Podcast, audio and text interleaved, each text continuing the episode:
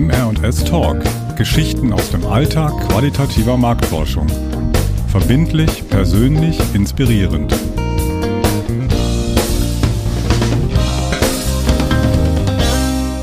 Herzlich willkommen zurück, liebe Hörerinnen und Hörer, zu Teil 2 unserer Episode zum Thema Positionierung. Mein Name ist Petra Kemmerzell und auch heute ist meine liebe Kollegin Antje Schafranitz wieder mit an Bord.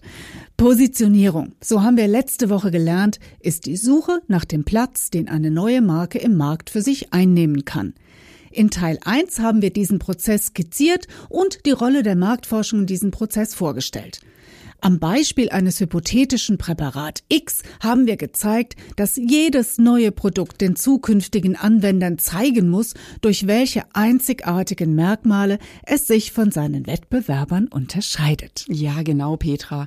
In sogenannten Positionierungskonzepten werden diese Merkmale als Produktversprechen formuliert und wir als Marktforscherinnen stellen dann im Rahmen von Marktforschungsstudien fest, welches Produktversprechen den größten Erfolg eben für Präparat X ermöglicht.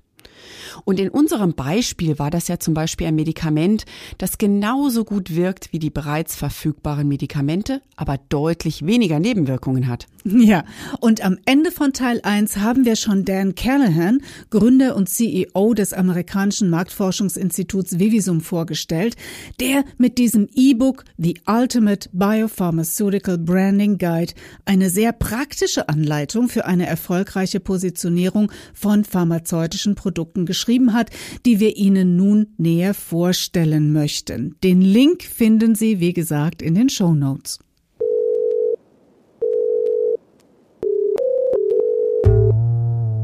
Fünf Fragen an unseren aktuellen Lieblingsmenschen. Im Kapitel Brand Archetypes definieren Dan und sein Autorenteam im Prinzip ja drei Kategorien, denen pharmazeutische Produkte zugeordnet werden können. Der Begriff Kategorie passt in diesem Zusammenhang auch besser, da wir beim Wort Archetypen immer sofort an die zwölf Archetypen der analytischen Psychologie von Carl Gustav Jung denken und der von ihm vermuteten Grundstruktur menschlicher Vorstellungs- und Handlungsmuster. Das stimmt, Antje. Der Begriff Kategorie gefällt mir persönlich in diesem Zusammenhang einfach auch besser. Schauen wir uns diese drei Kategorien also mit Dans Hilfe einmal nacheinander an. Die erste Kategorie ist die First-in-Class-Therapie und für viele pharmazeutische Unternehmen das ultimative Ziel. Einfach die Ersten zu sein, die einen völlig neuen Wirkstoff entwickelt haben und ihre Substanz damit als erste ihrer Klasse vermarkten können. Was sich dabei als einfacher Durchmarsch anhört, ist aber trotzdem mit vielen Herausforderungen verbunden. Denn beschreib doch bitte mal, warum die Positionierung eines solchen Medikamentes tatsächlich gar nicht so einfach ist. Positioning no drug is easy. If it was easy, then we wouldn't have any value. Everyone, to your point, everyone wants to have a first in class treatment, but but that can obviously be, be challenging. And when we say a first in class treatment, sometimes this is the first approved treatment for an indication.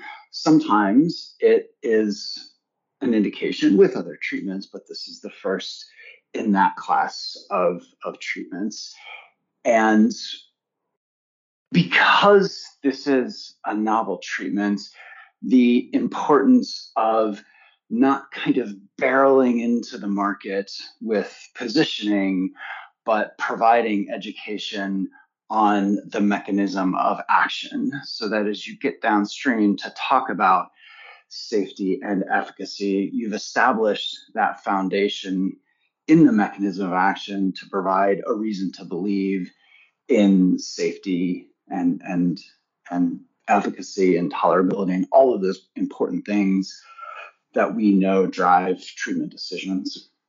Also, für neue Wirkstoffe braucht es erst einmal eine Schulung zum in der Regel neuen Wirkmechanismus, damit die Therapieentscheider ein Grundverständnis des Präparats haben und die Daten zur Wirksamkeit und Verträglichkeit überhaupt einordnen können. Ein ganz einfaches aktuelles Beispiel macht dies nochmal deutlich. BioNTech hat den ersten mRNA-Impfstoff zur Immunisierung gegen das Coronavirus entwickelt und auf den Markt gebracht. mRNA-Impfstoffe waren bis dahin einfach unbekannt und wir wissen alle, wie viel Vorbehalte gegen diesen neuen Wirkmechanismus auch heute noch bestehen und wie schwer die Aufklärungsarbeit war. Mhm.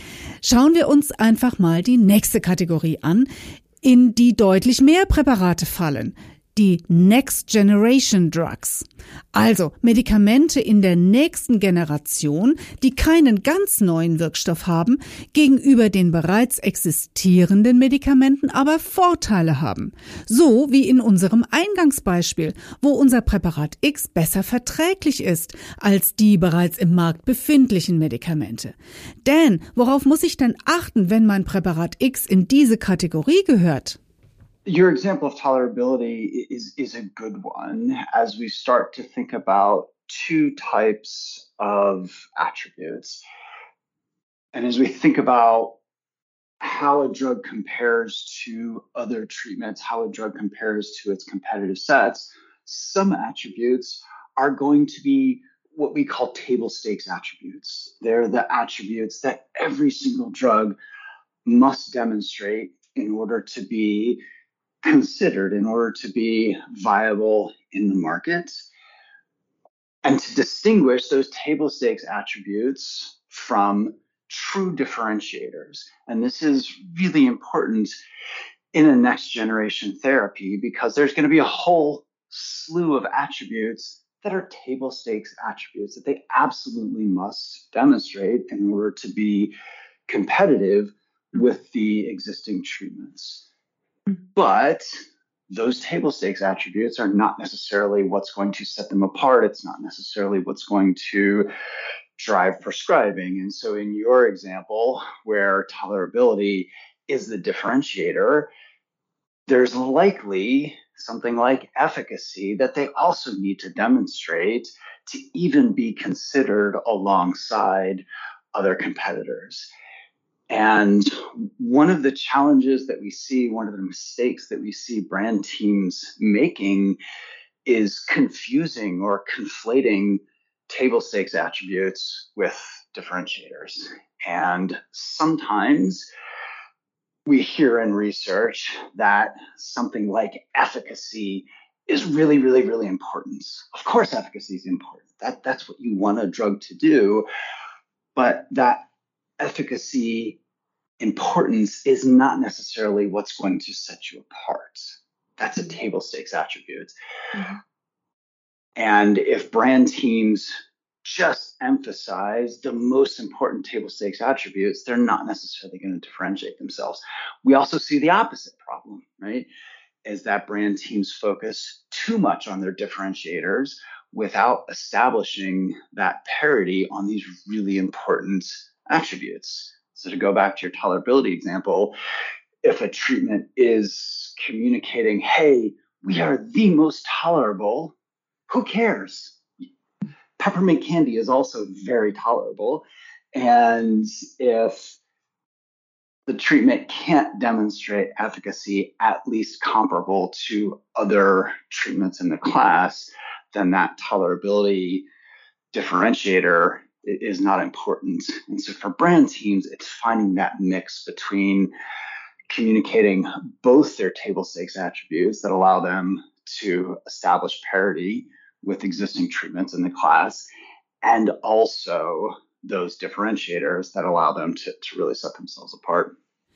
Wir müssen also zunächst einmal zwischen Standardattributen, den Table Stakes Attributen, die Dan angesprochen hat, und echten Unterscheidungsmerkmalen trennen. Standardattribute, allen voran eine Wirkung auf die Krankheit, die ich behandeln möchte, müssen bei Next Generation Drugs auf einem Level vorliegen, das die bereits auf dem Markt befindlichen Präparate auch haben. Sie dürfen in Bezug auf diese Attribute also nicht unterlegen sein. Dans Beispiel von den Pfefferminzbonbons macht das nochmal deutlich. Peppermints sind auch super verträglich, haben aber keine Wirksamkeit auf die Kopfschmerzen, die ich möglicherweise mit dem neuen Präparat X behandeln möchte. Die bessere Verträglichkeit von Präparat X kann also nur dann im Wettbewerb wirklich punkten und zur Positionierung eingesetzt werden, wenn die Wirkung nicht schlechter ist als das, was es schon gibt. Und auf der anderen Seite müssen die Markenverantwortlichen für unser Präparat X dafür sorgen, dass die tatsächlichen Unterscheidungsmerkmale, also weniger Durchfall wie in unserem Beispiel, in der Kommunikation zu Präparat X auch gut herausgestellt werden. Was aber, wenn es gar keine Unterscheidungsmerkmale gibt? Wenn unser Präparat X in die dritte Kategorie gehört, den MeToo-Brands, Wer will das schon? Einfach ein MeToo sein, also eine Marke, die letztendlich nur von sich sagen kann, hey, mich gibt's jetzt auch. Solche Medikamente haben es zunächst natürlich deutlich schwerer, von ihrem Existenzrecht zu überzeugen und dann vielleicht sogar verordnet zu werden. Hier kommt es dann sehr darauf an, die Produktvorteile so gut herauszuarbeiten, dass sie relevant werden. Dan möchte an dieser Stelle mal eine Lanze für die MeToo-Präparate brechen. Yeah, I, I hope. And if there's nothing else that we can do today, if we can dispel the myth that Me Too is a bad thing, often Me Too is used in the pejorative to say you shouldn't exist. To your point, do you even have a right to exist?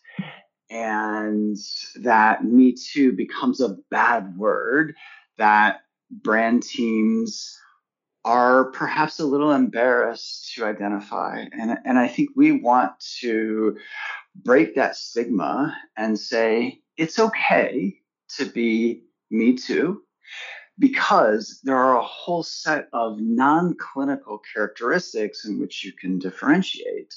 So I would consider a Me Too drug to be similar in terms of clinical characteristics of safety, efficacy, and tolerability. But that doesn't mean that it doesn't have opportunities to differentiate on non clinical characteristics that are really important. So, the mode of deliver, delivery, having less frequent dosing or a more convenient route of administration or same route of administration, but just improvements in the delivery device, making those improvements in that mode of delivery increases compliance. Compliance increases efficacy, and that does have clinical outcomes. And you can also differentiate on things like cost and support and service and so forth. And and to say that if a brand is truly me too, rather than the brand team saying, hey, we're gonna find this tiny little clinical characteristic that doesn't really matter, and we're gonna try our best to make it matter to embrace that Me Too and to find other non clinical characteristics like mode of delivery in which they can add value to, to patients and to physicians. Me Too is not a bad word. It's not a bad word. It's okay. It's okay. Ein MeToo-Präparat zu sein, ist also nur dann ein Problem, wenn ich mich als Hersteller dafür schäme und mit Gewalt nach Unterscheidungsmerkmalen suche, die es eigentlich gar nicht gibt. Dans Ratschlag an die Hersteller ist damit eigentlich ganz einfach. Es gibt neben den großen klinischen Merkmalen wie der Wirksamkeit, Arzneimittelverträglichkeit und Sicherheit noch so viele nicht klinische Faktoren, mit denen ich mich dann doch von meinen Wettbewerbern am Markt positiv unterscheiden kann. Dan nennt hier zum Beispiel die Verabreichung eines Medikaments. Hier kann ich für mein Präparat X zum Beispiel ein für die Patienten bequemeres Handling haben. Also zum Beispiel nur einmal täglich eine Tablette statt zweimal täglich. Oder eine bessere Handhabung auf Reisen, weil mein Präparat X nicht im Kühlschrank aufbewahrt werden muss. Und all diese nicht klinischen Merkmale haben ein Potenzial, die Therapietreue der Patientinnen und Patienten zu verbessern und damit doch eine positive Wirkung auch im medizinischen Sinne zu erreichen. Mhm. Und damit sind die möglichen Kategorien für unser neues Produkt X klar. Bei der Markteinführung einer neuen Marke gilt es aber auch, die Zielgruppe für Präparat X genau ins Visier zu nehmen. Bevor wir über die verschiedenen Zielgruppen sprechen, die Dan in seinem Buch auch beschrieben hat, ist es ihm noch einmal wichtig, deutlich zu machen, wie seltsam eine Produktvermarktung im Gesundheitswesen tatsächlich ist, wenn wir das mit unseren täglichen Konsumgütern vergleichen. Let's recognize within the context of positioning and target audience how strange healthcare is. because in a consumer paradigm, the buyer, the, the, the, payer, the decision maker, and the consumer are all the same person. So if I go to the store and I want to buy some soup, I will decide which can of soup I want to buy. I will pay for that and I will go home and eat it. And so the same person is the decision maker, is the payer, and is the consumer. In healthcare, those three roles are broken out into three separate people. So the physician is ultimately the decider, which is distinct from the payer who is paying money for the treatment, which is distinct from the patient who is the ultimate consumer of the product. And just to say that because we have multiple stakeholders in a healthcare paradigm, it makes positioning, it makes identifying the target audience really, really, really challenging. And it's challenging for brand teams because they have limited resources, they have limited time, and they need to prioritize which of those three stakeholders they really want to focus in their messaging, their positioning, and ultimately their promotional resources. So, let's just acknowledge how weird healthcare is because of this, because of this paradigm. Dan bringt es wirklich einfach wunderbar auf den Punkt. Im Konsumentenbereich sind wir Verbraucher die wichtigste Zielgruppe. Ich gehe selbst ins Geschäft, suche mir eine Suppe aus, bezahle dafür und esse sie. Im Gesundheitswesen muss ein Hersteller zwischen drei Zielgruppen differenzieren und mit unterschiedlichen Argumenten überzeugen. Die Ärztinnen, die als Therapieentscheider das passende Medikament für die Patientinnen auswählen. Die Patientinnen, die mit dem Medikament zurechtkommen müssen. Und den Kostenträger, der das Ganze eben auch dann finanzieren muss. Bei der Markteinführung von Präparat X muss ich also sehr genau wissen, wen ich in meiner Positionierungskampagne wirklich ansprechen muss. Die Ärztinnen, die Patientinnen oder eben den Kostenträger. Denn wann sollte ich die Ärztinnen in den Fokus meiner Positionierungskampagne stellen? These are typically treatments where the condition is more serious. There's a higher risk of mortality or morbidity. And typically, in those conditions, you have more potent therapies and you want an expert. You want an HCP. You typically want a specialist to help you navigate the risks and the benefits of these very potent medications for more severe diseases. And, and oncology is obviously the classic example here where cancer has a high risk of mortality and morbidity. You want a specialist, you want an oncologist to help you make that decision. And brands and their messaging tend to be a little bit more functional, a little bit more outcome oriented, a little less um, emotional. They, they do tend to be a little bit more serious and scientific in, in their brand character. And that's not to say that in a physician driven paradigm like oncology, it's not to say that the patients aren't important. They absolutely are. It's not to say that payers aren't important. Absolutely, they are. It's just from a prioritization standpoint that in some therapeutic areas, the physician is going to be more important than the patient is going to be more important than the payer and recognizing when to shift resources towards physicians in those physician driven situations.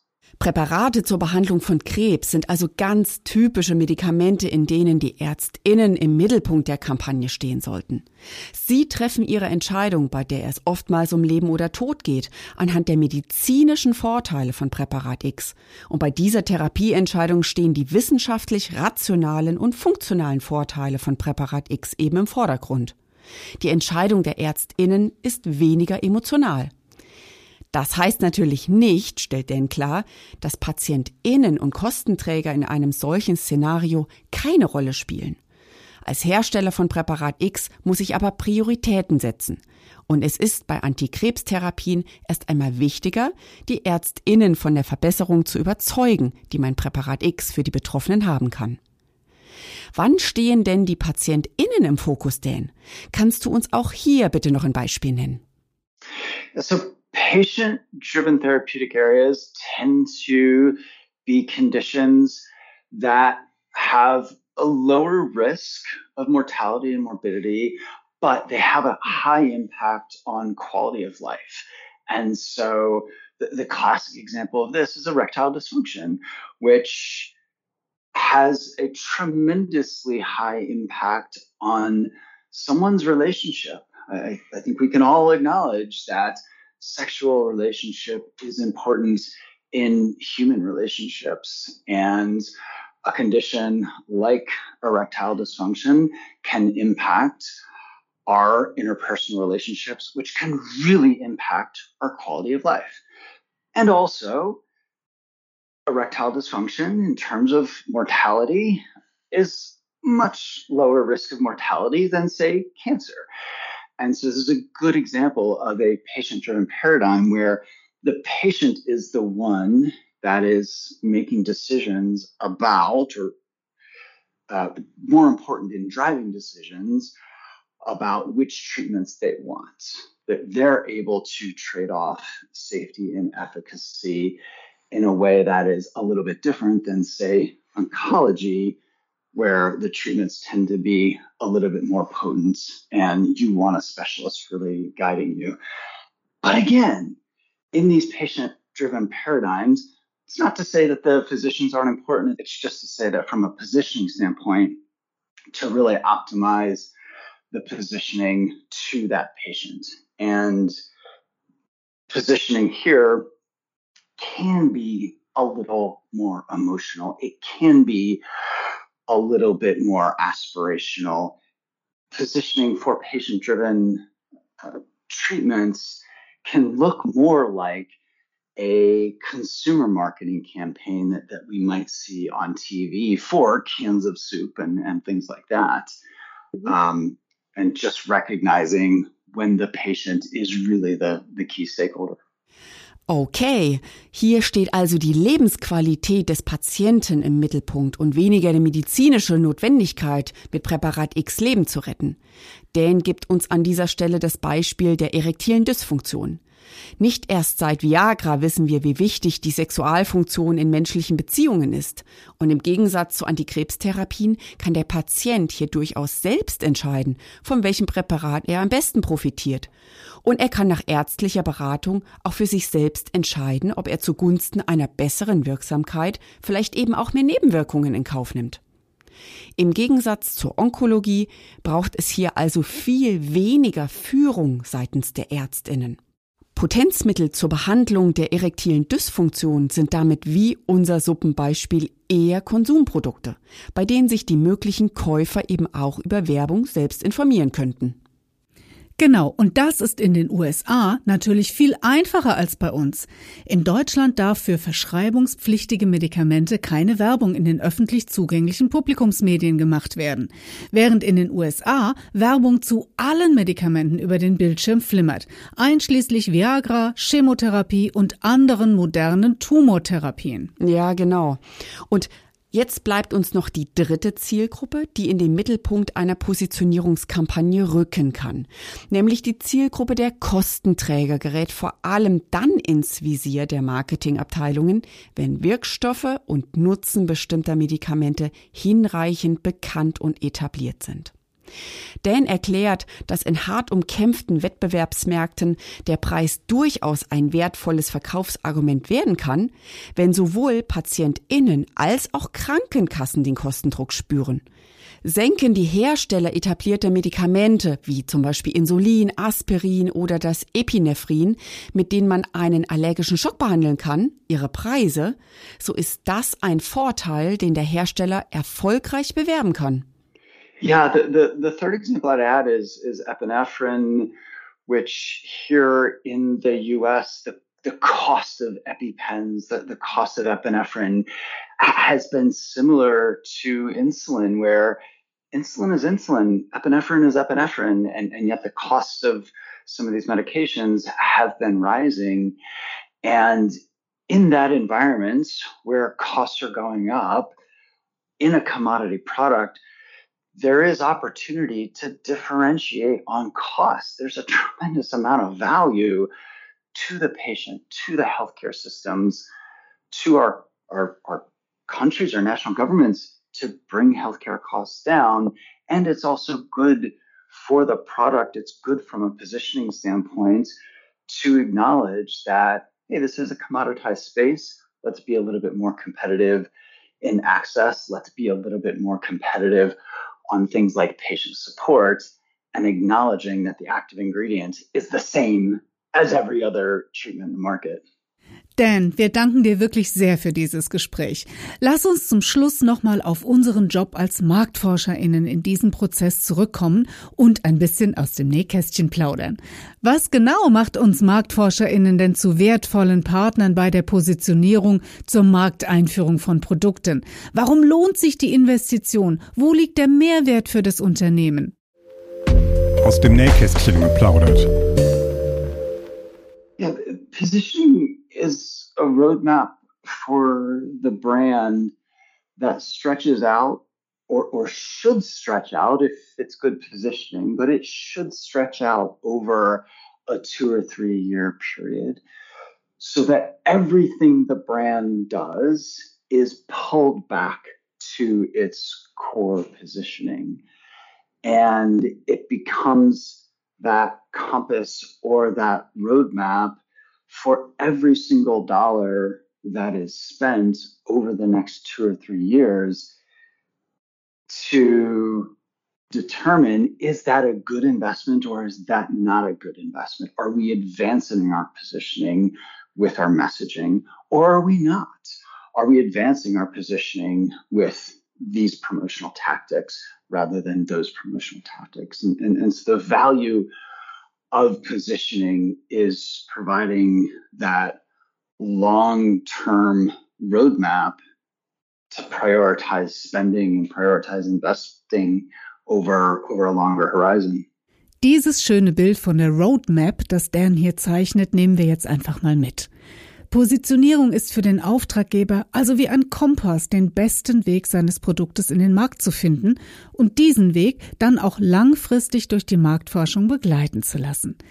Dabei betont Dan, wie wichtig es für jeden Hersteller ist, sich immer wieder zu fragen, ob jeder Dollar, der in das Marketing investiert wird, an der richtigen Stelle ausgegeben wird und ob die Botschaft, die zum Produkt kommuniziert wird, zum jeweiligen Zeitpunkt auch noch der beschlossenen Positionierung entspricht oder eben entsprechend angepasst werden muss. Marktforschung hilft bei dieser strategischen Planung der Produkte in ihrem Lebenszyklus und trägt damit natürlich auch zur Wertsteigerung Steigerung des Produktes bei. Ja, absolut. So, liebe Hörerinnen und Hörer, puh, unsere Doppelausgabe zum Thema Positionierung war echt auch ein Stück Arbeit für Sie. Wir hoffen, es hat Ihnen Freude gemacht und inspiriert die Unternehmerinnen und Unternehmer unter Ihnen vielleicht auch bei Ihren nächsten Schritten, das eigene nächste Präparat X erfolgreich auf den Markt zu bringen. Ja, und wenn Sie dafür Begleitung, also einen Steward suchen, um noch einmal mit Dans Worten zu sprechen, dann wissen Sie ja, wo Sie uns finden. Für heute verabschieden sich Antje Schaffranitz und Petra Kemmerzell, zwei qualitative Marktforschungsstewardessen aus Leidenschaft und danken Ihnen fürs Zuhören. Ciao! Das war unsere heutige Episode von MR&S Talk. Geschichten aus dem Alltag qualitativer Marktforschung. Verbindlich, persönlich, inspirierend. Dieser Podcast ist eine Eigenproduktion von MR&S. Für die technische Umsetzung danken wir Lothar Weise von der Groove Werkstatt in Oberhosel.